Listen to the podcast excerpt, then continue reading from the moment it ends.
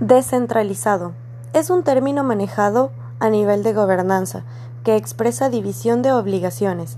Existe el tipo de gobierno centralizado, en donde su poder es atribuido a un gobierno central, el cual es el único responsable de la toma de decisiones para el bienestar de los ciudadanos, mientras que el descentralizado otorga obligaciones, recursos y responsabilidades a gobiernos locales, lo cual permite el desarrollo de las competencias a través de las entidades encargadas.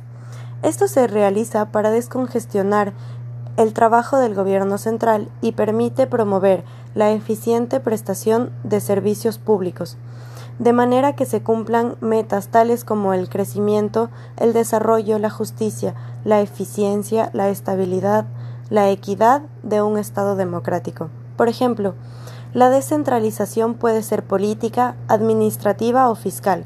El gobierno central dispersa algunas de sus funciones como la planificación y las finanzas, tratándolas del gobierno central a oficinas regionales sin perder el control general.